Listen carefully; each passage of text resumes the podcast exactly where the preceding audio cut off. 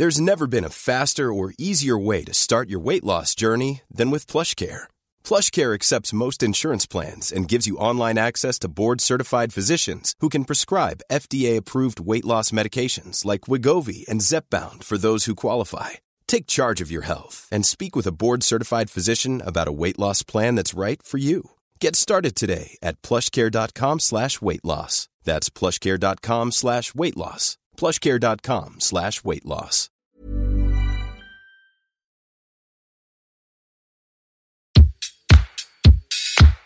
Place des fêtes, Antoine Dabrowski sur la Tsugi Radio. Comment soutenir la culture alors que le secteur sera sans doute le dernier à redémarrer à l'issue de cette crise inédite? Une interrogation qui met en lumière l'impuissance, voire euh, d'aucuns diraient le peu de cas qu'accordent les pouvoirs publics au spectacle vivant, aux artistes, aux techniciens. Depuis la déclaration d'Édouard Philippe mardi à l'Assemblée, c'est une certitude, pas de festival cet été. On croise les doigts pour que les conditions sanitaires soient enfin réunies afin que les événements de l'automne puissent se tenir et on envoie des gros cœurs avec les doigts à tous nos amis et nos partenaires dans les festivals un peu partout. Alors en attendant que la rue de Valois ait fini de tergiverser, des initiatives pour soutenir la création, il y en a quelques-unes. On pense à Radio France hein, qui augmente euh, de 25% je crois euh, le nombre de titres diffusés sur ses antennes pour générer des droits d'auteur, ou encore à Bandcamp, euh, la plateforme qui renouvelle l'opération qu'elle avait mise en place dès le 20 mars, à savoir reverser l'intégralité de ses bénéfices sur une journée directement aux artistes et aux labels. Et eh bien demain, vendredi 1er mai, mais aussi le 5 juin et le 3 juillet, tout ce que vous irez acheter sur Bandcamp comme musique numérique physique ou comme merchandising ira directement de la poche de ceux qui nous font rêver, danser et qui enchantent ce quotidien un peu inquiet. Alors que certaines plateformes s'en mettent plein les poches, Bandcamp, une bonne piste pour le monde d'après. Place des fêtes, c'est tous les jeudis à 17h en direct sur Tsuga Radio, en radio numérique terrestre sur la radio du mouvement Up. Place des fêtes, votre rendez-vous musique et culture hebdomadaire. Aujourd'hui, Antoine Gaillanou, notre spécialiste jeux vidéo, viendra nous parler gros gun. Notre chroniqueur série et ciné, Olivier Forest, lui, s'intéressera au gros chat, mais alors au très gros chat. Hein. Macha Bino, la rédactrice en chef du mouvement Up, nous parlera, elle, de l'épicerie anti-gaspi et de l'initiative One Home. Au bout du fil, également, un autre rédacteur en chef, Pierre Boisson, qui viendra nous parler parler du sommaire du nouveau numéro de Society en kiosque aujourd'hui. Room with a View, c'est le titre du nouvel album de Rhône, le cinquième qui est sorti vendredi dernier. Un album qui est le fruit d'une carte blanche que le théâtre du Châtelet lui a confiée et qui a donné naissance à un spectacle puissant et charnel, imaginé avec la Horde et le Ballet National de Marseille. Nous avons pensé ce spectacle comme celui d'un difficile éveil des consciences, d'une marche forcée par la perspective écrasante de l'effondrement, une exploration des frontières et des nécessaires interdépendances de nos corps. Ainsi parlaient Rhône, Marine Brutti, Jonathan Desbrouvert et Arthur Harel, les trois fondateurs de La Horde, dans le livret du spectacle. Aujourd'hui, dans cette émission, on va parler collapsologie, corps en transe et futur de l'humanité. Rhône est l'invité de Place des Fêtes.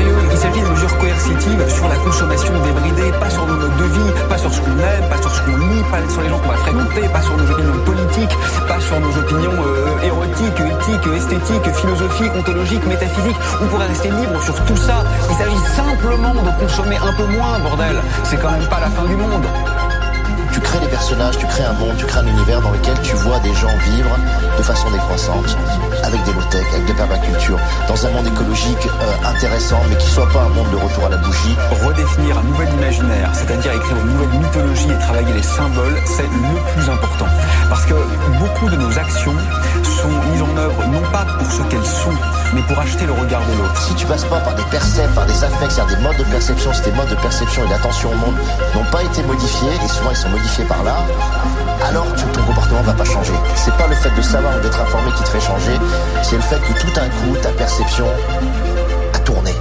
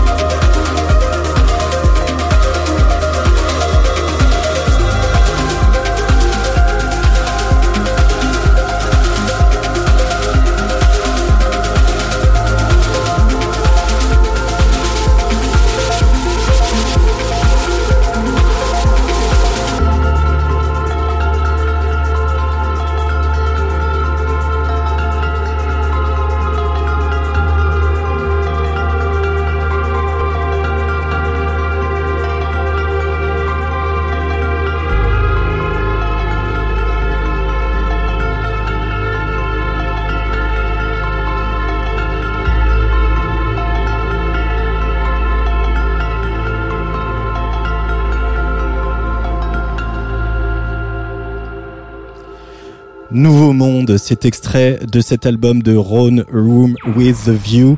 Et Ron est justement euh, dans mon ordinateur, au bout du fil, on ne sait plus comment on doit appeler ça. Bonjour euh, Ron, bonjour Erwan. Euh, comment ça va? Ben ça va, écoute, ça va, ça va bien. Là, je suis confiné en famille chez moi à Montreuil. Mhm. Et puis, et puis, ben voilà, on fait aller. J'ai traversé différentes phases là depuis le début du confinement. Euh, le choc, la stupéfaction. J'ai été malade aussi. Et puis là, ça, ça, ça, ça va mieux. Et puis j'ai quand même, je suis quand même euh, privilégié. Je suis avec, avec ma famille, mes deux petits enfants que j'aime. J'ai un toit au-dessus de ma tête. Donc euh, voilà, j'essaie de penser aux, euh, aux jours meilleurs qui nous attendent, j'espère, à l'avenir. Il faut y croire. Euh, on espère tous en tout cas, mais alors c'est quand même pas banal de sortir un album euh, euh, qui s'appelle Room with a View, avec un spectacle où, qui traite comme ça de l'effondrement, de la danse, du monde d'après, de sortir ce morceau qu'on vient d'écouter, Nouveau Monde, alors qu'on traverse une crise totalement inédite et totalement planétaire. ça rend humble tout ça, Erwan? Ouais, ben c'est Oui, oui, c'est-à-dire que c'est vrai qu'il y a, comme dit Alex, in fine, il, dit souvent que je. Alex Kazak. Alexandre Kazak, pardon, du label Infine, avec qui j'échange beaucoup euh, à chaque fois que je fais, enfin, tout, de, de, mon travail et tout ça. Il m'a dit qu'il il me dit souvent qu'on s'est qu'on s'est fait rattraper par l'actualité, parce que c'est vrai que notre spectacle Room with a View euh, parlait de euh, parler de, parler de plein de choses, notamment d'urgence climatique et tout ça.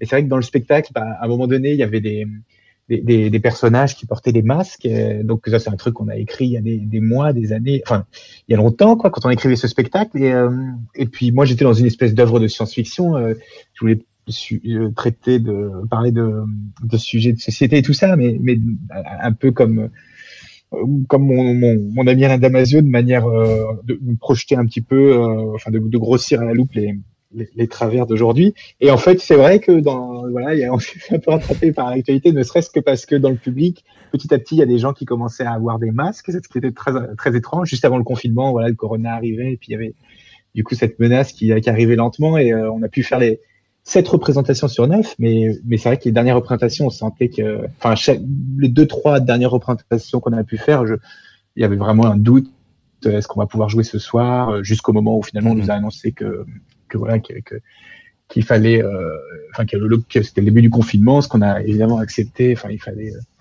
mais euh, mais voilà, donc tout ça pour dire que oui, c'est assez, assez, étrange que puis c'est l'album effectivement qui sort dans cette période du coup et qui, qui prend une, une résonance toute particulière. Le titre Room with a View, moi, il m'évoquait plein de choses, mais pas ça, quoi. c'est vrai que je te parle, je suis, à la, je de chez moi et j'ai l'impression d'y être depuis un mois. La fenêtre de donc euh, Room with a View, oui, ça, résonne particulièrement euh, étrangement aujourd'hui. Et puis finalement, de même que tout l'album, c'est vrai qu'il y a un morceau qui s'appelle Esperanza, qui pareil prend tout un autre sens pour moi. Vraiment l'espoir de, on en a besoin en ce moment évidemment. Nouveau monde aussi. Qu'est-ce qui nous attend derrière ce confinement Enfin voilà, tout.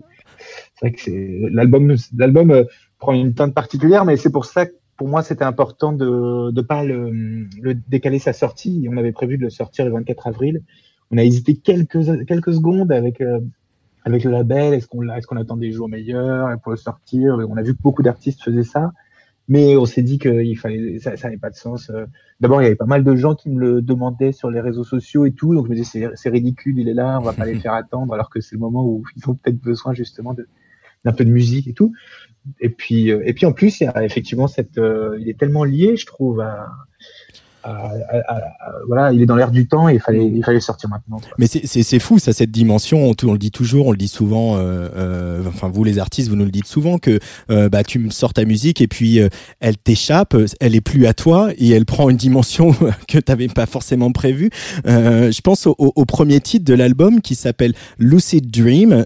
c'est un oxymore. C'est un peu l'état d'esprit dans lequel tu étais quand tu as composé ces morceaux, c'est-à-dire un truc ambivalent, de contradiction, à la fois très collectif avec le Ballet National de Marseille et puis quelque chose de peut-être très solitaire, aller t'isoler comme tu fais souvent euh, à la campagne pour composer. Euh, il y a toujours cette, ce tiraillement chez Rhône, chez le créateur que tu es.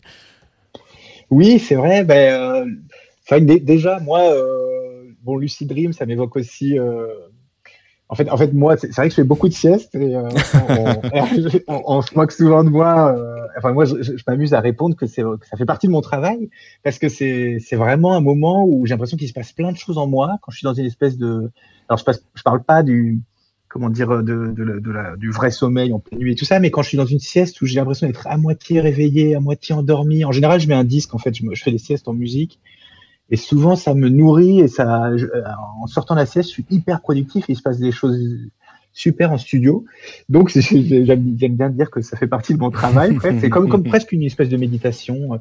Donc oui, ce truc de rêve lucide, euh, pareil, hein, je réalise, là, j'y pense maintenant en t'en parlant, mais qui résonne très étrangement aussi pour moi aujourd'hui parce que là, vraiment, je, tous les jours, euh, je me suis, je me suis souvent dit, mais j'ai vraiment eu la sensation parfois de, la situation dans laquelle on est me paraissait tellement irréaliste que un peu cauchemar, cauchemardesque, il faut le dire parfois. Je, je on peut le dire, ouais. Ouais, je me disais, je me dis, mais ça paraît presque irréel. Je me dis, c'est pas possible, on va se réveiller, c'est une, très très mauvais rêve, quoi. Et puis bon, ben non, mais mais donc il y a, y a, y a Lucid Dream prend aussi un, ce sens-là pour moi là aujourd'hui. Mais euh, mais oui, voilà, c'est vrai qu'il y a ce, cet, état de semi-conscience dans le dans la création qui est hyper important. Et finalement, là quand je repense, j'ai des flashs de de la scène au Châtelet quand j'étais entouré de 18 danseurs, hein, qui est un moment merveilleux pour moi et tout ça. Et c'est vrai que quand j'y repense, je repense un peu comme comme comme des rêves quoi. Est-ce que c'était vraiment réel tout ça ouais. Ah, je peux, je peux dire que j'étais là le mercredi soir, euh, donc c'était déjà dans un demi Châtelet euh, parce qu'il y avait déjà des contraintes de, de voilà sanitaires qui faisaient qu'ils avaient dû réduire la jauge. Je peux te garantir que c'était très réel, hein, ce qu'on a vécu. Ça, y a pas de problème, Ron. Euh, Est-ce que tu dirais que c'est un peu euh, la fin d'un cycle pour toi, ce, ce cinquième album, euh, qui est sans featuring, à part voilà ce, ce débat dont, sur lequel on reviendra entre Alain, Alain Barrault et Alain Damasio, dont on a entendu quelques extraits. C'est la fin d'un cycle, Room with a View. Euh, bah, peut-être. J'y ai pas vraiment réfléchi comme ça, mais il y a, a peut-être euh, effectivement, y a là où il y a quelque chose euh, qui fait peut-être qui finit qui finit peut-être un cycle avec cet album, c'est que euh, on revient à je reviens avec ce disque à la musique instrumentale que je faisais au tout début sur mon premier album Spanish Breakfast il y a dix ans. Bon, ben, c'est vrai qu'entre ce premier album et celui-ci, le cinquième, il y a eu plein d'expériences euh, avec des collaborations avec des chanteurs, avec des rappeurs, avec des instrumentistes, des instruments à cordes, des, des batteurs. J'ai essayé plein de choses différentes. Il y a eu plein d'expériences. Et là, c'est vrai que sur cet album, je reviens à une espèce de truc très épuré que je, voilà, musique instrumentale que je faisais à mes tout débuts. Donc pour ça, il y a peut-être un côté euh, cycle. Enfin, je retourne un peu euh, à ce que je faisais au départ. Et en même temps, j'ai vraiment l'impression de, de poursuivre mon chemin et d'avoir euh, comment dire, euh, j'ai plutôt l'impression d'aller de l'avant en fait. C'est plutôt cette mm-hmm. image-là que j'ai plutôt que de tourner en rond. J'ai plutôt une image de, de, de, continuer à creuser mon, euh, mon, mon, mon, chemin là. Mais voilà, euh, donc oui, à la fois un cycle, à la fois un chemin que, qui continue, qui continue. Il y a un morceau que je voudrais qu'on écoute qui s'appelle Le Crapaud Doré. Qu'est-ce que c'est ce morceau et qu'est-ce que c'est cette référence au, au, crapaud doré, Rhône? Ouais, bah alors le morceau, bon pour le, pour le, le euh, le côté technique, c'est que en fait, ça, ça, ça, sonne vraiment comme un clavecin, mais il se trouve ah bah qu'en fait, ça sort d'un synthétiseur. Et c'est en bidouillant, ouais, en, en bidouillant ce synthétiseur, je me suis, je me suis, je, je, me suis rapproché de ce son qui très très clavecin. Ça m'a un peu amusé de, de, de pianoter. J'ai dû m'amuser comme ça pendant une heure à, à jouer au clavecin, euh, enfin, à avoir l'impression, à essayer de faire une espèce de musique baroque jusqu'à ce que je trouve cette espèce de, de thème mélodique comme ça que j'ai que j'ai enregistré. Et puis voilà, après, je me suis dit, ça serait qui serait intéressant, c'est de, de, partir de ce son euh, très référencé, musique baroque et tout, pour l'emmener vers un truc beaucoup plus électronique, l'ouvrir et qui est une espèce de rencontre entre la, la musique moderne électronique et le, le, la fin. Et voilà. Et c'est vrai que ça m'a évoqué aussi, euh, bon, il y avait ce côté un petit peu, euh, musique baroque, moi, voilà, c'est un peu bête, hein, mais je fais des associations comme ça d'idées, ça m'a, ça m'a évoqué euh, euh, euh, la, quelque chose de très euh, bourgeois, très riche tout ça.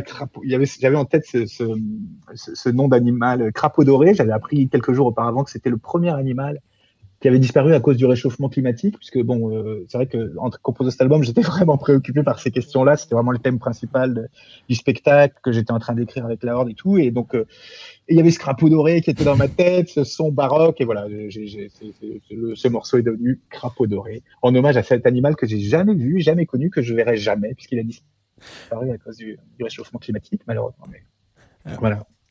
Rhône est l'invité de Place des Fêtes. On continue à bavarder avec lui juste après ce morceau, donc extrait de cet album, Le Crapaud Doré. L'album, c'est Room with a View sur la Tsuga Radio.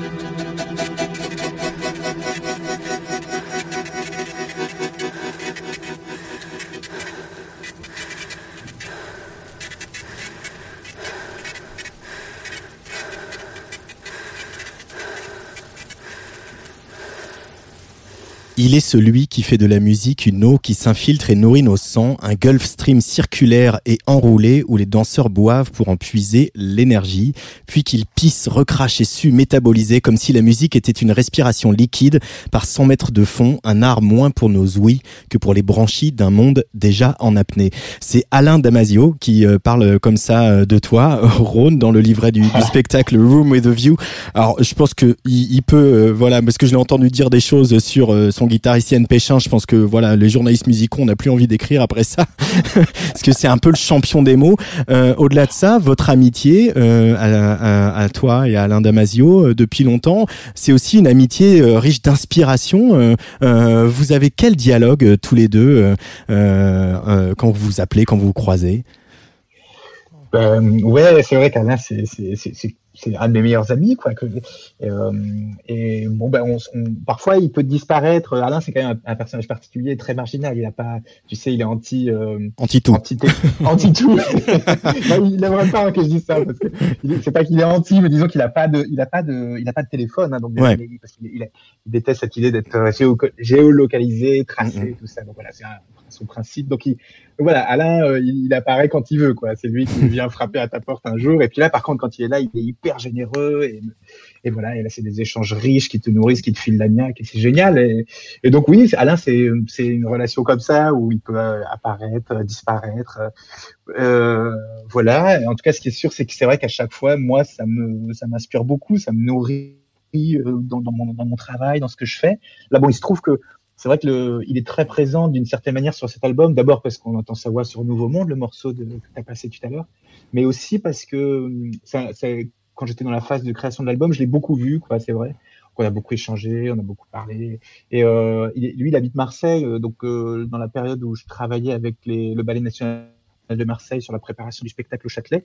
je le voyais souvent et il venait, c'est peut-être l'un des premiers à avoir vu le spectacle finalement. On l'a posé sur une chaise et on lui a fait, on a joué le spectacle pour lui il a été, très touché. Le, texte que, tu as lu là, il l'a écrit le soir même euh, et on l'a mis dans le livret du coup. Donc, euh, donc il y a eu beaucoup d'échanges avec lui et d'une certaine manière, il a, je, crois qu'il a vachement apporté au spectacle et au disque et tout ça. Mais enfin, de toute c'est effectivement quelqu'un qui me nourrit beaucoup euh, dans, mon imaginaire, dans mon inspiration et et voilà, là, c'est vrai que par exemple sur le morceau Nouveau Monde, il pose pour moi un beau challenge aux artistes. Enfin, moi, je je l'ai pris très personnellement euh, quand il dit que l'artiste a la, a la capacité, peut-être même en fait la responsabilité de, de d'inventer de nouvelles mythologies, de travailler les symboles, de redéfinir un nouvel imaginaire. C'est mmh. vraiment cette idée que que qu'on a notre rôle à jouer à, notre petite échelle, mais pour pour pour, pour, pour, pour pour essayer de porter des messages, mais de manière très, euh, moi qui par exemple ai du mal à exprimer mes idées et tout ça, là où je suis fasciné par quelqu'un comme Alain Damasio,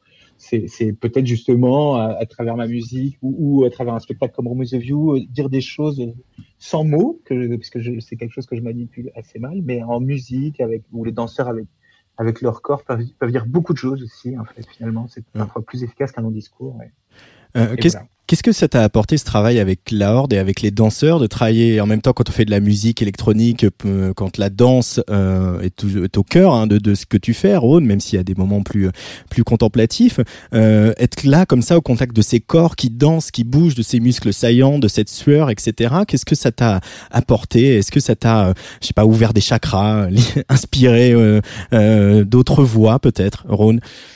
Ah, mais complètement. Enfin, franchement, moi, c'est. Bon, j'avais déjà une fascination euh, pour les, pour les danseurs en général euh, avant de commencer à travailler sur ce spectacle. Mais là, ça, c'est, franchement, c'est une des expériences les plus, les plus ouf de ma vie. Quoi. Euh, là, en plus, alors, le contraste est violent là parce que tu vois, c'est vrai que c'est comme tu, tu l'as très bien décrit. Enfin, c'est vraiment des. Moi, en plus, dans le spectacle, tu as vu, je suis vraiment intégré. Euh, je, suis, je, suis, dans les, les danseurs me portent. Il y a vachement de contact et tout ça. Enfin, et euh... Les peaux sont rouges parce qu'ils font des percussions corporelles. Enfin, il y a quelque chose de très très charnel dans ce spectacle. Il y a de la, sens, la, la, la sensualité, de la mm. sueur, du, du, un peu de violence, euh, et donc, enfin, en tout cas, beaucoup de contacts. Donc, c'est vrai que le contraste est un peu, euh, là, c'est très refroidissant. Ce qui est, ce qui est enfin, moi, moi, tu sais, après ce genre de, de de, de, spectacle en général. De toute manière, tu as un coup de blues. Donc là, c'est vrai que j'ai eu un énorme coup de blues avec le, le, le confinement derrière. Mais, euh, mais je, ce qui me, je, je, je, j'adore me dire que je vais les retrouver, parce qu'on a l'idée, c'est vraiment de reprendre le spectacle dès que possible. Alors j'espère le plus tôt possible, je sais pas quand, mais et de les retrouver euh, pour euh, revivre ça, parce que c'est vrai que c'est humainement une expérience super euh, intense, forte. Moi, j'ai jamais autant pleuré de ma vie hein, que, que, que, pendant la, les, les, répétitions. Les, les, représentations, bah, presque tous les soirs pendant les saluts, je pleurais. Et puis beaucoup de danseurs aussi et tout. Il y y a ce truc, tu sais, un peu moi que je prenais un peu à la rigolade. Je me souviens que les premières représentations, euh, les danseurs se tenaient par la main en cercle et je, trouve, je me disais putain mais ça c'est un truc de théâtreux. Enfin c'est pas mon truc. Moi je suis normalement je suis seul sur scène, j'ai mon petit rituel, je bois un petit shot de vodka et hop c'est parti. Là je les voyais se, prendre par la main et je me, je me dis que c'est vraiment un truc. Euh, et en fait je me suis pris au jeu. C'est vraiment un truc, c'est cette espèce de contact qu'on a avant, pendant, après, les, rituels, et puis tous, tous sur la même longueur d'onde pour faire un. Non, c'est, il y a ce côté, cet aspect collectif qui m'a toujours touché. Moi, moi, producteur un peu solitaire, ça m'a toujours un peu fasciné. Et là, euh, le vivre, cette espèce de, d'expérience collective. Euh, d'œuvre horizontale où il n'y avait pas un, un, leader. Enfin, moi, c'était pas du tout un concert de Rhône avec des, des danseurs qui autour. C'était vraiment une chacun. C'était plein d'individualités qui qui, qui, qui, qui, créent ensemble une, une, une, vraie collaboration et tout. Donc c'est enfin bon, c'est très très fort comme expérience, c'est clair. J'ai hâte de la revivre. Ah bah il y a intérêt parce qu'il faut faut aller voir ce spectacle, ça fait du bien. Il y avait une excitation de gosse aussi quand le Châtelet a proposé cette carte blanche. Il y a un peu il y a un peu un peu quand même euh, voilà, c'est pas attendu la techno au théâtre du Châtelet, ce vieux théâtre à l'italienne, etc. Ben ouais, ouais, non, mais c'était, ben j'étais surpris, un peu comme euh, quand on m'avait proposer euh, la carte blanche à la Philharmonie de Paris. Enfin, je suis toujours assez surpris par ce genre de proposition. Enfin, j'ai toujours euh, tendance à. Ma première action, c'est de vouloir dire vous êtes sûr Vous avez bien appelé la bonne personne, vous êtes sûr de vous. Donc, il y a un petit moment de flip aussi. Et puis, euh... et puis oui, évidemment, d'excitation rapidement. L'excitation prend le dessus. Bah là, pour le Châtelet, en plus, c'était vraiment, ce qui était un peu spécial pour moi, c'était 10 représentations à la suite, ce qui est vraiment particulier. Normalement, les musiciens, la plupart du temps, électronique et tout. Enfin, en général, tu joues dans un endroit, tu, tu prends un avion, tu, tu joues ailleurs. Enfin, tu es tout le temps dans le mouvement. Et là, tout d'un coup, poser ces machines euh, euh pendant dix jours dans un endroit comme ça, euh, en plein cœur de Paris et tout, je, je, ressentais même une espèce de responsabilité. Je me disais là, je peux peut-être pas, il faudrait peut-être que je me contente pas de faire un, un concert, euh, enfin, de faire danser les gens, ce qui est super aussi, hein, mais je, je me dis peut-être que c'est l'occasion d'essayer de mettre un peu de sens dans, dans, dans ce que je fais et, et voilà, c'est là où effectivement j'ai pensé à, des danseurs en me disant que les danseurs pouvaient vraiment euh, apporter, euh, créer du récit, euh, passer des messages, parce que j'avais pas envie non plus de faire du théâtre et qu'il y ait des dialogues, mais je me disais voilà, grâce à avec les danseurs, je vais pouvoir faire un, spectacle musical comme je sais faire, mais avec du message et mm. peut-être qu'on va pouvoir essayer de dire des choses, traiter de, de, de, thèmes qui nous préoccupent et tout ça.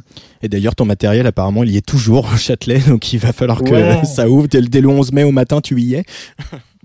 non, c'est un truc de fou, mais ouais, c'est fantomatique. On m'a dit, on m'a dit que tu vois, le décor est encore là-bas, euh, mon matos et tout, ça doit être vraiment spécial comme, comme ambiance là-bas au Châtelet. Fin du monde, quoi. ouais, mais euh, ouais, j'ai hâte de retrouver ça, le matériel. En tout cas, merci beaucoup Ron euh, d'avoir répondu euh, euh, à l'invitation de Tsugi Radio merci et de ta Antoine. fidélité. Euh, voilà, j'espère pouvoir te faire venir au studio euh, quand on va rouvrir et puis qu'on on continuera à bavarder puisqu'on on pourrait parler pendant des heures de tous ces thèmes euh, abordés par ce spectacle et cet album. On le rappelle, Room with a View est sorti la semaine dernière et par exemple, comme je le disais dans mon introduction, vous pouvez aller demain sur Bandcamp l'acheter directement et voilà comme ça tous les bénéfices de ces ventes iront directement à Ron et à Infine pour soutenir les artistes et, et euh, les gens qui travaillent avec eux, qui en ont bien besoin en ce moment. Merci beaucoup, Ron. Merci, euh, Antoine. Je voulais juste finir par reciter Alain Damasio parce que c'est un tel plaisir de lire cette langue. Il écrit toujours dans le livret du spectacle. Ça finit là où pour nous tous, ça devrait commencer avec les mêmes corps têtus, cette fois-ci out of the box, comme échappés de la carrière auquel on les destinait. Ils dansent à nouveau ensemble, en symbiose et synchrone, comme un seul homme, précisément pas comme la multitude qu'ils et elles sont et restent, sauf qu'elle a trouvé désormais la matière partagée d'une résonance et la splendeur d'un ajustement rythmique qui pour elle et pour nous fait sens. C'est beau comme du Damasio. Merci Ron, à très bientôt. Merci. On écoute Esperanza, bisous. Ciao. Bisous.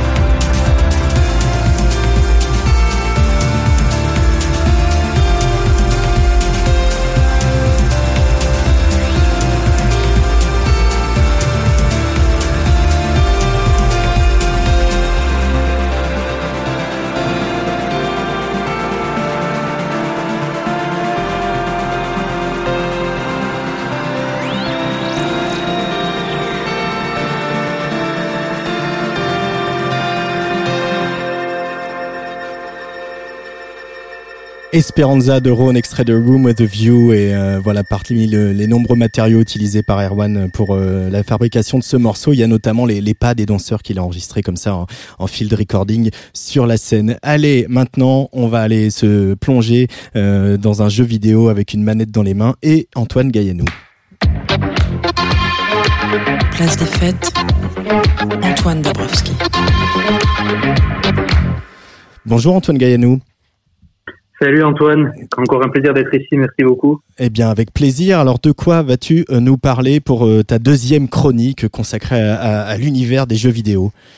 Alors, on va parler de métal et de en quoi des jeux qui racontent pas forcément d'histoire peuvent être bien plus intelligents qu'on ne le croit. Je te laisse lancer l'extrait. Alors, c'est pas le bon extrait, on va mettre celui-là plutôt. oui. Alors déjà, voilà, je te pose la même question que la dernière fois. C'est quoi un peu les, images qui te viennent quand, quand tu entends ce, genre de musique?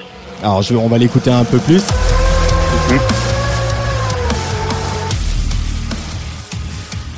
Bah, j'ai tout de suite euh, en tête un voilà un jeu peut-être un jeu vidéo avec euh, avec des flingues et euh, de l'action et des combats. Je me trompe? Exactement. C'était un jeu d'action dans le dans le plus pur exercice qui soit avec des démons, des gros flingues, on parle bien sûr d'une référence du genre, c'est Doom, le, jeu sorti en 2016 et qui est un reboot d'une série euh, légendaire de, ce jeu, de ce registre, du jeu de tir à la première personne, démarré en 1993. Donc la musique elle a été composée par Mick Gordon et c'est une des bandes son les plus jouissives de ces dernières années. Ah Alors le principe du jeu voilà, c'est hyper simple. Tu es un soldat surpuissant, tu es lâché dans une base scientifique martienne envahie par des démons. L'objectif, c'est simple. Tu les repousses à travers différentes arènes en utilisant bien sûr au maximum la violence. Alors, on n'est pas dans un jeu hyper subtil, non? Eh bien, détrompe-toi, c'est plus subtil. Alors oui, la subtilité ne réside pas du tout dans l'histoire racontée. Mais en fait, Doom, c'est un jeu où tout se joue dans le, le gameplay, dans le jeu. L'univers de ce jeu prend tout son sens uniquement à travers les actions qu'on y fait. En fait, tout se joue sur la sensation de puissance qu'on va avoir en incarnant ce soldat imbattable. Et de ce point de vue, l'expérience est vraiment d'une grande pureté. Tout, absolument tout, est fait pour nous faire sentir que dans ces arènes remplies de hordes de démons, c'est bien nous le prédateur et eux la proie. Et la musique, elle est parfaite pour ça. C'est du métal industriel, des grosses guitares, des gros synthés. Le son est incroyablement lourd. Alors, on va en profiter à nouveau un petit instant avec un, un autre extrait.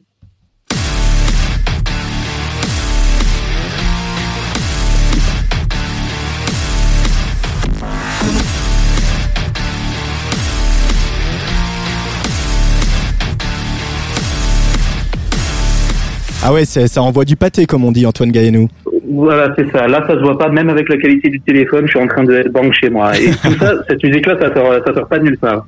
L'histoire de id Software, donc le studio qui a créé la série Doom, elle est très liée au métal. Entre autres exemples, en 1996, ils avaient appelé Trend 13 Nord, donc le, groupe du groupe légendaire du métal industriel Nine Inch Nails, qui avait composé la musique du jeu Quake. Et ensuite, le batteur de ce même groupe, Chris Rena, a fait plusieurs musiques, pareil, pour le studio, dont la musique de Doom 3, qui est donc le prédécesseur du Doom dont, dont on parle. Et Mick Gordon, évidemment, connaît très bien tout ça, récupère ses thèmes, récupère ses influences, et pourtant, au départ, id Software, donc dans, dans le brief de départ, lui avait dit pas de guitare, que du synthé. Il voulait justement éviter d'être trop cliché, trop dans la redite. Et finalement, même si au final il y a eu de la guitare, ben, c'est une bonne chose d'avoir eu ce brief, parce que ça a permis à, à, Mick Gordon, le compositeur, de, de, travailler ses textures pour avoir des sons de synthé vraiment uniques avant de finalement imposer la guitare comme, comme une évidence. D'ailleurs, je recommande sur ce sujet, euh, pour ceux qui comprennent l'anglais, d'aller voir la conférence à la GDC, la Game Developers Conference. Euh, c'est en entier sur YouTube gratuitement et c'est très intéressant. Et surtout, on voit bien que tout est très bien pensé dans cette musique. C'est pas juste du métal bourrin euh, tout le temps. Il y a beaucoup de moments de calme, des moments de tension. Il y a des crescendo, il y a des drops de toute beauté. Enfin bref, juste en écoutant cette musique, on se sent prêt à découper du démon par rangée de 12. C'est pas un peu euh, testostéroné à bloc euh, tout ça, Antoine Gaënou alors totalement, c'est sûr que c'est pas Doom qui va faire évoluer les mentalités vraiment virilistes qui sont malheureusement très présentes dans la communauté du jeu vidéo. Il y a une masculinité toxique dans le milieu, on va pas le nier, mais je trouve que Doom a beaucoup beaucoup plus que ça à proposer. On va aller, on va s'accompagner un autre extrait pour euh, prouver ça. Pour moi, en fait, le sentiment de puissance de Doom, il sert à un autre objectif, qui est pour moi vraiment le cœur de l'expérience du jeu, Et cette expérience, elle est avant tout sur le mouvement. À force de jouer, on voit plus des démons, non, ça va trop vite. On voit des formes, on voit des espaces auxquels on doit s'adapter. Et la seule façon de s'adapter, c'est de toujours bouger. C'est comme ça que le jeu est construit. Et donc, le sentiment de puissance, c'est pas tant un sentiment de domination, c'est plutôt un sentiment de contrôle de la situation. On fait les bonnes choses. Et dans les moments les plus intenses, les réflexes prennent le pas sur la réflexion, et on est presque en transe, c'est complètement enivrant. Et donc évidemment, la musique a un rôle énorme pour te, plonger dans cet état-là. Et parce que Doom, au final, c'est de la danse. C'est un ballet sanglant dont on est le chef d'orchestre. Et quand, on comprend que c'est que la danse, on voit en quoi c'est beaucoup plus intelligent que ça en a l'air. Parce qu'en fait, on gagne dans ce jeu en étant rigoureux dans ses mouvements, tout en étant pris dans une action complètement frénétique. Et donc la musique, elle contient déjà tout ce qui fait l'essentiel de cette expérience, à savoir l'intensité. Alors oui, c'est pas forcément pour tout le monde, ça reste un jeu bien gore et c'est épuisant rien qu'à écouter, mais bordel, qu'est-ce que c'est bon ça peut permettre de, de s'évader quand on est confiné chez soi, par exemple, Antoine. Totalement. C'est cathartique, en fait. Toute la frustration, toutes les pulsions de violence qu'on a en jouant, elles sont complètement expurgées. Et rien qu'en écoutant la musique, hein. c'est épuisant, mais par contre, ça purge. Alors Doom, euh, voilà, qui est sorti en 2016, développé par ID Software, édité par euh, Bethesda, musique de Mick Gordon. La suite du jeu Doom Eternal est sortie il y a un mois. Euh, et t'as un petit commentaire à faire sur cette suite, euh, Antoine Gaillenou? C'est alors j'y ai pas encore joué. Toutes les critiques disent c'est la même chose en plus intense, en plus fort. Ça donne envie. Eh ben merci beaucoup Antoine Gaillanou pour euh, tes euh, lectures, ta lecture du, des jeux vidéo de Doom, euh, voilà. Et bien un peu de métal, ça fait du bien aussi. je, te, je, te, propose un petit peu de douceur avec une petite mélancolie amoureuse et un peu R&B signé Ichon sur la Tsugi Radio avec un nouveau morceau qui a manifestement été composé pendant le confinement. Ça s'appelle Passe le message. À très bientôt Antoine Gaillanou. Salut, à la prochaine.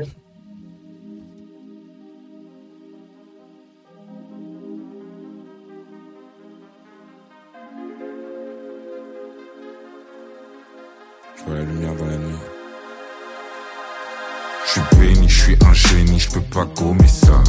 Je me suis promis que je garderai mon âme en état. Ni pour l'amour, ni pour la vitesse, je ne la vendrai pas. Je m'en fous de devenir célèbre, je passe le message. Soi-disant, le serpent se mord la queue. Du ciel nous tombent les jugements. J'ai tellement peur. Mais quel menteur. Je suis dans le ciel, boy. Y a pas de secret, de tout cet oseille, boy. Qu'est-ce que j'en ferai Dieu seul le sait, personne le sait. Y a pas de secret, boy. Je t'en supplie, que je n'en vaut pas la chandelle. Le bleu est dans la pluie, la vie, douleur béni, je suis un génie, je peux pas gommer ça. Je me suis promis que je garderai mon âme en état. Ni pour l'amour, ni pour la vitesse, je ne la vendrai pas. Je m'en fous de devenir célèbre, je passe le message. Secret, boy. L'amour il est en nous. Toutes les épreuves, c'est dans ta tête. Pas de regret si tu le fais pour de vrai. Moi aussi, je demande comment s'amuser sur terre, mon pote. Pour que les lumières s'allument, tu gobes la drogue. Pour payer tes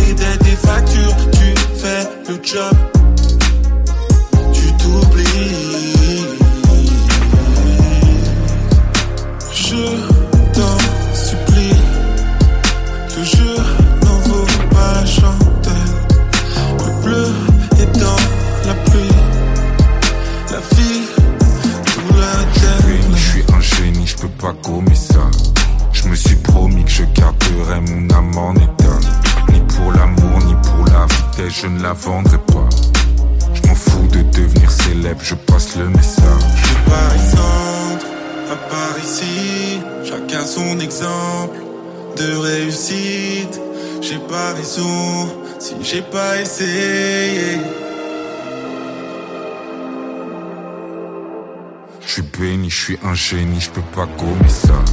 Je me suis promis que je garderai mon âme en état. Ni pour l'amour, ni pour la vitesse, je ne la vendrai pas. Je m'en fous de devenir célèbre, je passe le message.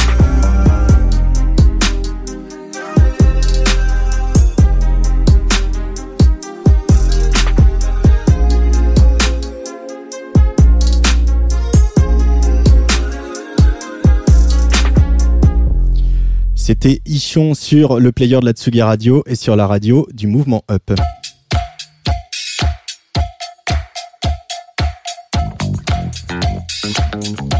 Place des fêtes sur la Tsugi Radio tous les jeudis à 17h. Les balcons célébraient le Caire de Martine Aubry en retour de harpe, Art Island de Lille ou New York City en terre c'est pauvre, ou encore Shenzhen qui fabriquera bientôt plus de masques que d'iPhone. Voilà quelques-uns des sujets qu'on retrouve au sommaire du nouveau numéro de Society. Et j'ai Pierre Boisson, euh, rédacteur en chef, euh, co-rédacteur en chef de Society au téléphone. Bonjour Pierre. Salut Antoine. Ça va bien? Ça va très bien, ouais. Alors ce nouveau Society, voilà, comme tous les 15 jours en kiosque, est sorti euh, ce matin avec ses premières pages, notamment euh, que vous avez rebaptisé La Vida Corona, euh, et avec un, un, un, beau reportage assez assez touchant à, à l'EHPAD de Corbas au sud de Lyon. Qu'est-ce qui s'est passé dans, dans, dans cette EHPAD pour ceux qui n'auraient pas suivi, Pierre Boisson? Alors en fait, euh, c'est un EHPAD où très vite la directrice a décidé de, de confiner en fait, de, s'auto-confiner avec euh, certains des employés. En fait, ils, ont ils ont compris que c'était dangereux finalement d'avoir des allers-retours entre l'intérieur et l'extérieur, euh, et, c'est des allers-retours, c'est les employés qui les font. Donc elle a proposé en fait à tous les, les à tout le personnel de, de rester à l'intérieur. Et je crois qu'il y étaient 50, il y en a 29 dans la plupart des cas des femmes qui sont restées et qui ont décidé de choisir finalement un peu euh, bah, leur euh, leur leur vieux entre guillemets, leur euh, leur patient à leur famille. Euh, et puis voilà, donc du coup c'est c'est notre journaliste Axel Cadieux qui a qui a qui a interrogé à la fois les les personnes qui ont décidé de de rester à l'intérieur et aussi leur famille pour voir comment ça se passe, comment on vit en fait le fait que sa mère, sa femme décide de passer un mois, un mois et demi à soigner à soigner les personnes et finalement aussi bah ça change un peu leur regard sur euh, sur leur travail. C'est souvent des des des, des, des, emplois qui sont déconsidérés. Euh, euh, qui sont un peu méprisés, qui sont mal payés, et en fait, bah, d'un coup, les, ces, ces, personnes deviennent des héros, quoi. Donc c'est un peu c'est, c'est l'histoire de, de cette étape-là. C'est un peu la. Ils ils sont partis, pardon, excuse-moi, je t'ai coupé, ils sont, ils sont partis à 29 et aujourd'hui, ils sont, elles sont encore 14 à l'intérieur. Uh-huh. C'est un peu la vocation de Society, comme ça, d'aller justement faire des reportages auprès de ces, ces héros du quotidien, en quelque sorte, hein, Pierre Boisson. Bah, dans la Vida Corona, c'est un peu ce qu'on essaye de faire, c'est raconter en fait des histoires un peu d'anonymes et, et, qui sont euh, qui prennent un coup de projecteur, disons, avec euh, avec la crise du coronavirus et, euh, et d'essayer de comprendre à travers ces histoires-là ce qu'elles nous racontent de, de, la société en général. Alors, il y a aussi un, un, très beau portfolio de Roman Pilipek qui allait promener son objectif à Wuhan juste après le confinement, où il raconte aussi que bah ok le confinement est peut-être levé, mais en tout cas la liberté publique ça s'améliore pas forcément, même si on peut se bourrer la gueule euh, euh, avec ses copains dans les mares. Et puis il y a aussi un reportage plus près de nous à Perpignan, dans le quartier Saint-Jacques, qui est un quartier gitan, un quartier qui a été infecté à 90% euh, par le coronavirus. Pierre Boisson. en fait, c'est la c'est la rumeur qui a couru au début. En fait, il y a eu des infections assez rapides dans le quartier parce mhm. que les les les voilà, la densité est importante, etc. Mais on a en fait c'est la rumeur a voulu que que 90% des gens aient, contaminés. Et en réalité, euh, c'est pas le cas. Euh, enfin, euh, voilà, c'est ce que nous raconte le journaliste qui a fait le, reportage sur place. Euh, en fait, il y a eu de, ça, reflète un peu les discriminations et les rumeurs dont, et les fantasmes dont sont accusés souvent là, cette, cette communauté-là, parce que bah, c'est des gens qui ont un mode de vie un tout petit peu différent et qui sont pauvres souvent et en fait, euh, au contraire, nous, l'idée de l'article, c'est d'avoir passé du temps avec, eux. Et en fait, ça montre bien, en fait, comment cette communauté a justement réagi assez vite en, en, voyant les premiers cas. Euh, elle s'est protégée, notamment en coupant euh, leurs liens de solidarité, en, en arrêtant de, les, les, échanges entre les familles, en, en cessant les, les réunions collectives, parce qu'ils ils ont conscience eux aussi de, la, ils ont ils ont pris conscience très rapidement du danger que ça faisait courir euh, sur leur communauté et ils ont pris en place des mesures euh, très rapides. Donc ça montre en fait euh, que tout le monde est assez responsable par rapport à par rapport à la crise et le quartier Saint-Jacques et les, les du quartier Saint-Jacques les premiers. Euh, oui, et puis ça montre aussi euh, que le, le, racisme est toujours prompt à repointer le bout de son nez, ce qu'on voit depuis le début de cette crise. On cherche souvent un bouc émissaire. euh, autre personnalité euh, qui apparaît dans les pages du Nouveau Society, c'est Romano Prodi. Alors Romano Prodi a été président du Conseil italien, il a été aussi le président de la Commission européenne, et voilà, il dit des choses assez justes et qui font du bien à entendre. Il plaide pour un, un, renouveau de l'Europe, hein, Pierre Boisson. Bah, Romano Prodi, on l'a, c'est, c'est un peu une grande figure tutélaire de l'Europe. Euh, là, il, moi, je trouve ce qui est très intéressant dans son interview, c'est qu'il est assez pédagogique, mm-hmm. où il raconte à la fois euh, les dangers que court euh, l'Europe suite à la crise, c'est-à-dire sa mort concrètement. Si l'Europe n'arrive pas à répondre collectivement face à la crise sanitaire, elle est en danger, et en même temps l'opportunité que ça peut offrir pour l'Europe pour refonder quelque chose de nouveau.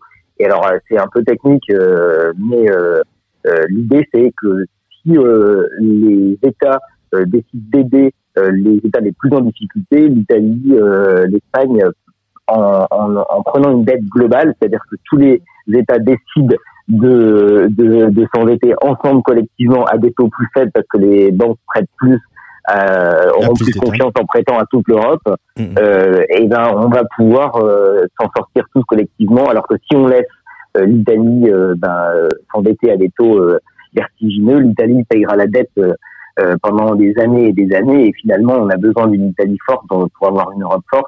Et en, et en laissant les plus les plus fragiles couler aujourd'hui, euh, l'Europe sera plus fragile demain.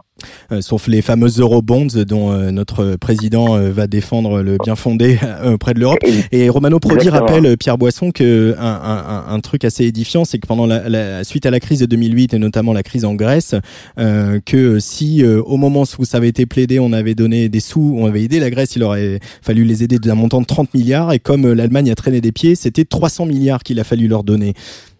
Ouais, exactement. Mais en fait, c'est tout le principe de l'endettement. C'est-à-dire que euh, je suis pas un grand économiste, mais si euh, euh, si l'Allemagne, la, France à l'époque avait dit, mais nous on remboursera euh, si la si la Grèce ne pourra pas ne peut pas refuser, nous on, on, se porte garant. Et eh ben les banques prêtent à 0,1, 1, 2% Là, la, les banques ont prêté à la Grèce à des taux vertigineux, à plusieurs euh, à, à deux chiffres. Et donc du coup, forcément, euh, bah, le, la charge de la dette s'accumule et au lieu de, de devoir rembourser, euh, on prête 5 euros à la Grèce, au lieu de rembourser 7, elle en rembourse 50. Et c'est aujourd'hui exactement ce qui risque de se passer avec, euh, avec euh, l'Espagne avec l'Italie si on ne fait pas ces fameux eurobonds. Euh, merci beaucoup Pierre Boisson, Society en kiosque aujourd'hui avec une très belle couve. Prochain arrêt, l'inconnu, euh, avec euh, la, la, la, main euh, qui tient la barre du métro, mais bien bien emmitouflée dans, dans une manche. mais c'est pardon? La vie qui nous attend. Exactement. mais l'inconnu, c'est que ce qui n'est pas inconnu, pardon, c'est que Society revient aussi dans 15 jours. Tout à fait. Tous les jeudis, tous les 15 jours, on, est, on, sera là.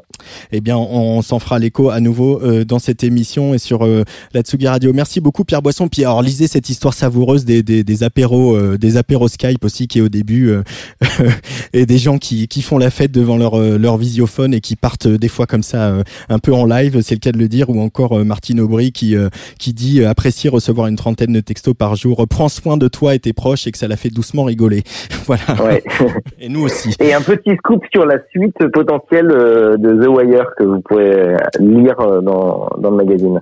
Un peu, voilà, donc allez en kiosque ou commandez sur euh, le site de Sopress pour le, ce nouveau numéro de Society. Merci beaucoup Pierre Boisson.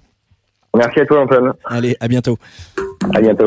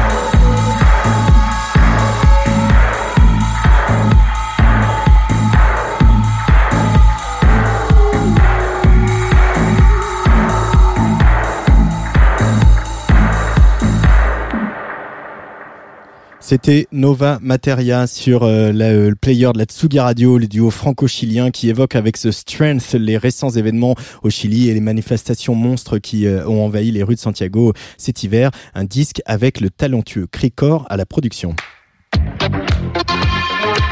Place des fêtes sur la Tsugi Radio.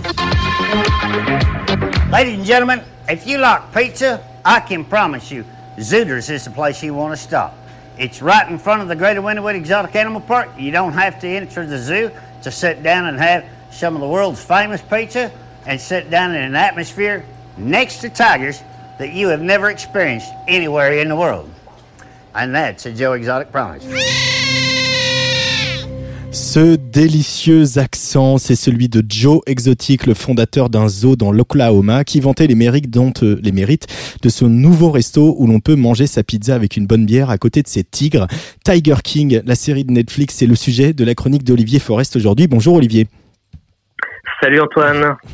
Alors ce Tiger King, ce Joe Exotic dont tu vas nous parler aujourd'hui, déjà on peut peut-être faire des petites images à la radio. À quoi ressemble-t-il? Et oui, alors écoute, on vient de l'entendre là, cet accent un peu chantant, cet accent redneck. Donc Joe Exotic, collectionneur de tigres et de flingues, directeur de zoo, chanteur country, gay, polygame, avec sa coupe mulet décolorée, ses moustaches en guidon de vélo, ses chemises à paillettes et son fusil d'assaut à la main, c'est bien lui, Joe Exotic, l'incroyable personnage qui est au centre de Tiger King, la mini-série documentaire de Netflix. Alors, pour te planter un peu le décor, euh, Joe Exotic est ce qu'on appelle pudiquement un collectionneur de grands fauves. En gros, il a une sorte de zoo privé un peu bricolé et paumé dans la campagne américaine. Et à l'intérieur, il élève des centaines de big cats, en particulier des tigres, avec lesquels il se livre à toutes sortes de trafics euh, plus ou moins légaux. Il organise aussi des spectacles dont il est le héros, évidemment, et on peut même caresser des bébés tigres qu'il fait passer de main en main à des spectateurs extatiques. Alors c'est très lucratif, mais c'est ça qui fait bondir les défenseurs des animaux. Et oui, et en particulier Carole Baskin, la fondatrice du refuge Big Cat Rescue et l'ennemi juré de Joe Exotic. Alors, je vais rien spoiler parce que c'est évidemment la succession ahurissante d'événements qui fait le prix de Tiger King. Et de toute façon, impossible de résumer ici le tourbillon d'intrigues, de coups bas, de coups tordus, de haine recuite, de menaces qui se déchaînent dans le milieu des Big Cats. Mais c'est bien la lutte à mort qui oppose Joe Exotic à Carole Baskin, qui est au cœur de la série. Mais ce qui fait aussi le prix de, de cette série, ce sont ces personnages, tous ces personnages. Oui, Antoine, parce qu'on se rend compte assez vite que le monde des collectionneurs de grands fauves est un monde de grands malades. Et tout au long de la série, c'est une galerie hallucinante de personnages tous plus cinglés les uns que les autres qui défilent devant nos yeux. Entre les autres collectionneurs complètement louches, les employés de zoo vraiment allumés, un réalisateur à la ramasse, un shérif plus que dépassé, c'est toute la gamme de la folie, du doudingue au fou furieux qui défile devant les cages des tigres aucun scénariste de fiction n'aurait osé rassembler une telle galaxie de personnages. Will Ferrell, Ben Stiller, les frères Farrelly, Eric Judor, ils sont tous battus à plate couture par les collectionneurs de Big Cat. Alors vraiment, ce qu'on voit dans cette série, euh, assez stupéfiante, il faut le dire, dans le monde des Big Cats, tous les coups sont permis. Oui, et la série fonctionne comme ces matrioshkas. Tu sais, Antoine, ces poupées russes qui s'emboîtent les unes dans les autres. Au fur et à mesure des épisodes, chaque personnage révèle son lot de casseroles, de dossiers, de crimes. Ils se clashent, ils se harcèlent, ils se diffament à coups de vidéos YouTube. Et effectivement, tous les coups sont permis, même de s'attaquer à ses adversaires à coups de musique country, comme le fait Joe Exotic dans ce Here, Here, Kitty, où il s'en prend directement à Carol Baskin.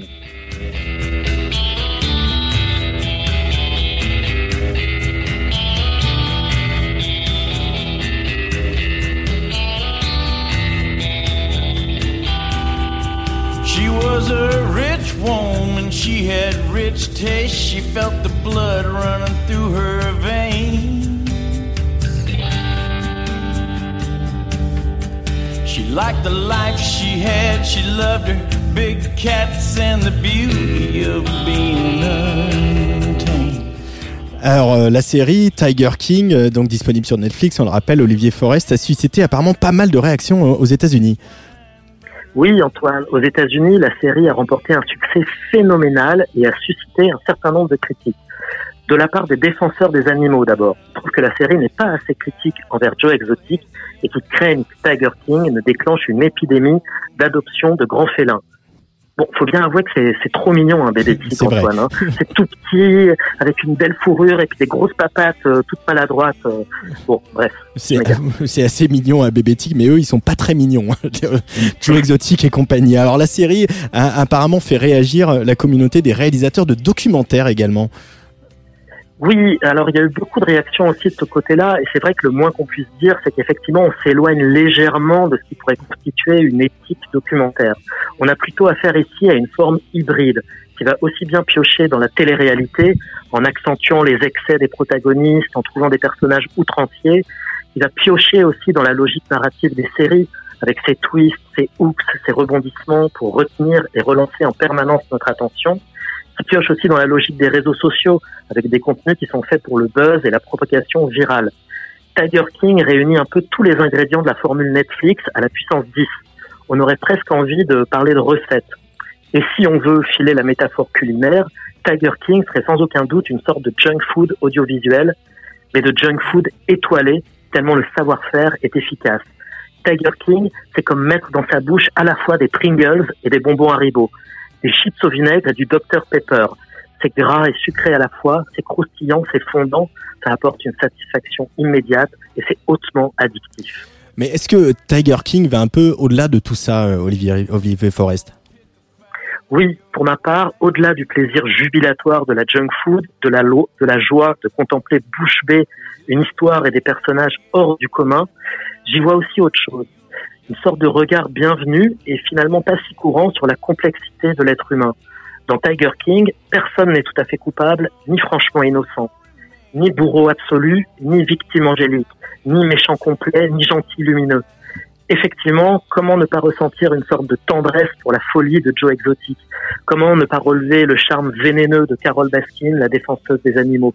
Comment ne pas être intrigué par l'assurance de Doc Antle, le gourou à catogan perché sur un éléphant? Dans notre époque où on aime désigner sans appel des coupables en tout genre, je trouve que cette complexité est bienvenue. Les protagonistes de Tiger King sont des humains avec leur part d'ombre, leurs secrets, leur laideur et leur beauté. Voilà. Plongez-vous avec délice dans Tiger King, mais méfiez-vous, vous risquez de vous retrouver à commander un bébé tigre sur le dark web. Oula, non, oui, attends, parce qu'il y a, t'as pas un Amazon qui t'appelle, c'est ça? euh, ouais, non, non, excuse-moi, j'ai, oui, oui, oui, j'ai aussi passé une petite commande. Mais tu comprends, ils sont vraiment trop mignons avec leur grosse patate et leur grosse fourrure. On a envie de leur faire plein de petits bisous et puis de les mettre sur son lit et de leur gratouiller le ventre. Allez, regardez Tiger King sur Netflix. Euh, conseil d'Olivier Forest et je, je, me joins à Louis pour vous recommander cette série parce que c'est, stupéfiant. Moi, j'ai pas d'autres mots, quoi. C'est stupéfiant de, de, de, de, de folie, de rebondissement. C'est très bien mené et, et en même temps, on, on leur veut du mal à ces gens, euh, tu trouves pas? J'irais pas jusqu'à dire ça. J'irais dire, on pourrait presque se prendre d'affection pour cette, tribu de dingue, de dingue complet. Mais je suis d'accord avec toi. Les superlatifs manquent entre stupéfiant, ahurissant, euh, fascinant. En fait, on a la mâchoire qui se décroche euh, au fur et à mesure des épisodes et on croit qu'ils pourront jamais aller plus loin. Et en fait, ils iront tranquillement, un peu plus loin. Merci beaucoup Olivier Forest euh, pour cette recommandation. On se retrouve bientôt. Il n'y a plus vraiment de grille sur Tsugi Radio comme tout le monde. On, va avec le flow, mais on se retrouve très bientôt pour un nouveau conseil série ou ciné. Avec plaisir, avec plaisir Antoine. On déconfine quand tu veux. Ça marche. Allez, ciao. Salut Antoine.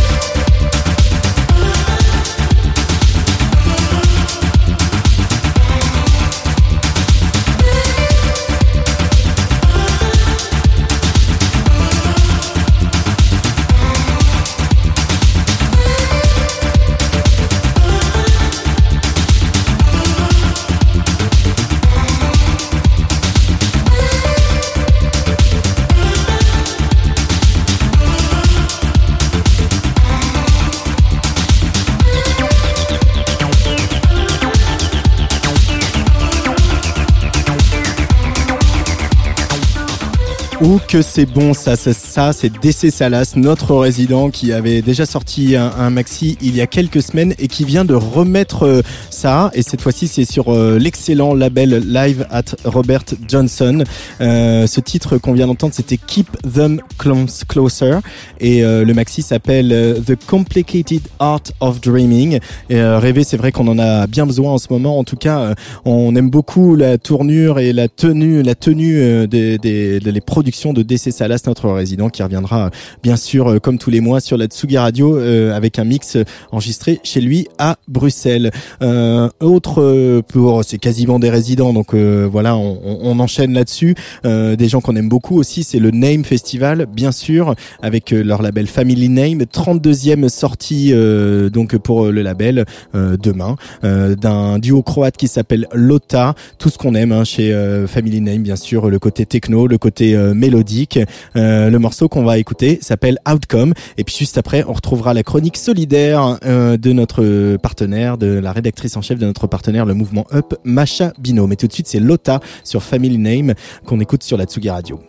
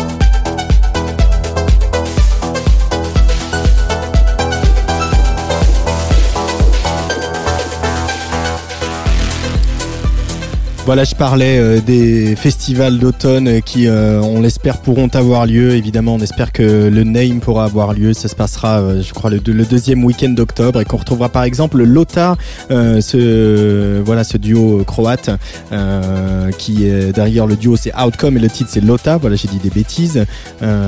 qui sort sur Family Name, 32e sortie du label. on les retrouvera là-bas et voilà, on croise les doigts, on croise les doigts pour aller faire la fête au Name parce que on va avoir un petit peu besoin de faire la fête, c'est rien de le dire. Tous les 15 jours, Macha Bino, la rédactrice en chef de notre partenaire, le mouvement Up, nous délivre sa chronique solidaire entre solutions et bonnes initiatives. Bonjour Macha. Bonjour Antoine, bonjour à tous. J'espère d'abord que vous allez bien. En cette période de confinement, nombreux se sont posé la question de comment est-ce que l'on reprend de nouvelles habitudes peut-être plus respectueuses des autres et plus respectueuses de la planète. Et pour ça, la consommation est un axe pivot et un axe central. Je voulais vous proposer et je voulais vous parler aujourd'hui du réseau d'épiceries Nous Anti-Gaspi qui pourrait être une des solutions auxquelles vous pourriez euh, euh, avoir recours pour justement euh, initier un nouvel engagement. Donc les nous anti-gaspi les aliments de la poubelle. Ils possèdent actuellement cinq magasins dans l'ouest de la France et ont ouvert en novembre un sixième magasin à Paris où sont vendus des produits refusés dans les circuits traditionnels. En 2018, Nous Anti-Gaspi ouvrait sa première épicerie à Melez dans les environs de Rennes et un an et demi plus tard, le réseau compte un peu plus de 5 magasins. On y trouve des produits refusés dans les produits traditionnels de la distribution. Ce sont des légumes moches ou hors calibre ou encore des produits de supermarché dont la date limite d'utilisation optimale est dépassée mais encore largement comestible. L'idée derrière, du coup, c'est le zéro gaspillage. On y vient avec une liste de courses préétablie car les rayons changent sans arrêt, bien que l'on ne manque jamais de produits de base, explique Julien euh, Vincent Justin, le cofondateur de Nous Anti-Gaspi, qui propose également des produits à des prix abordables, 30% moins chers que chez les voisins des grandes surfaces, assure l'équipe de Nous Anti-Gaspi. Dans la mesure du possible, les épiceries optent aussi pour du bio, voire de l'agriculture raisonnée, et quand c'est possible pour des produits locaux ou en circuit court. Vous avez tous les renseignements, bien sûr, sur la page du mouvement Up. Ce sont des solutions qui sont très concrètes, mais aussi une manière de poursuivre un travail de sensibilisation sur le gaspillage alimentaire. Une mission de longue haleine dans la mesure où dans chaque année, 10 millions de tonnes de nourriture sont mis à la poubelle et plus de 20% des fruits et légumes français ne sont pas consommés, alors que on a effectivement des d'autres moyens de consommer d'autres circuits, dont ce circuit-là. Je voulais aussi vous parler d'un projet qui s'appelle One Home, qui est une véritable expérience artistique pour donner envie de s'engager. One Home propose des vidéos quotidiennes de la Terre filmées depuis l'espace. Le but du jeu, émerveiller, inspirer et donner envie de protéger la planète bleue. Il a été mis à l'origine, c'est un projet qui vient de l'écrivain Jean-Pierre Gou, qui est l'auteur du siècle bleu, que je vous conseille, qui profite de la période de confinement pour inviter le plus grand nombre à regarder sur les réseaux sociaux des images de la Terre qui tournent. C'est une expérience et, et inspirante qui est vraiment à la limite du méditatif et que je vous conseille. Vous avez toutes les informations, encore une fois, sur la page One Home, One avec un O majuscule et Home avec un H majuscule. La dernière petite nouvelle inspiratrice, sachez que le numéro, le nouveau numéro de Mouvement Up vient de sortir. Le dossier central porte sur comment révéler en vous les co-citoyens. Il est en ligne et il est en vente sur mouvementup.fr. Je vous embrasse et je vous dis à très vite. Salut. I feel my story is still untold. But I'll make my own happy ending. I guess I'd rather be alone. than making do and mending. I think maybe I've outgrown this old town. I see you almost every day. And every time I turn around, our love is stuck on replay.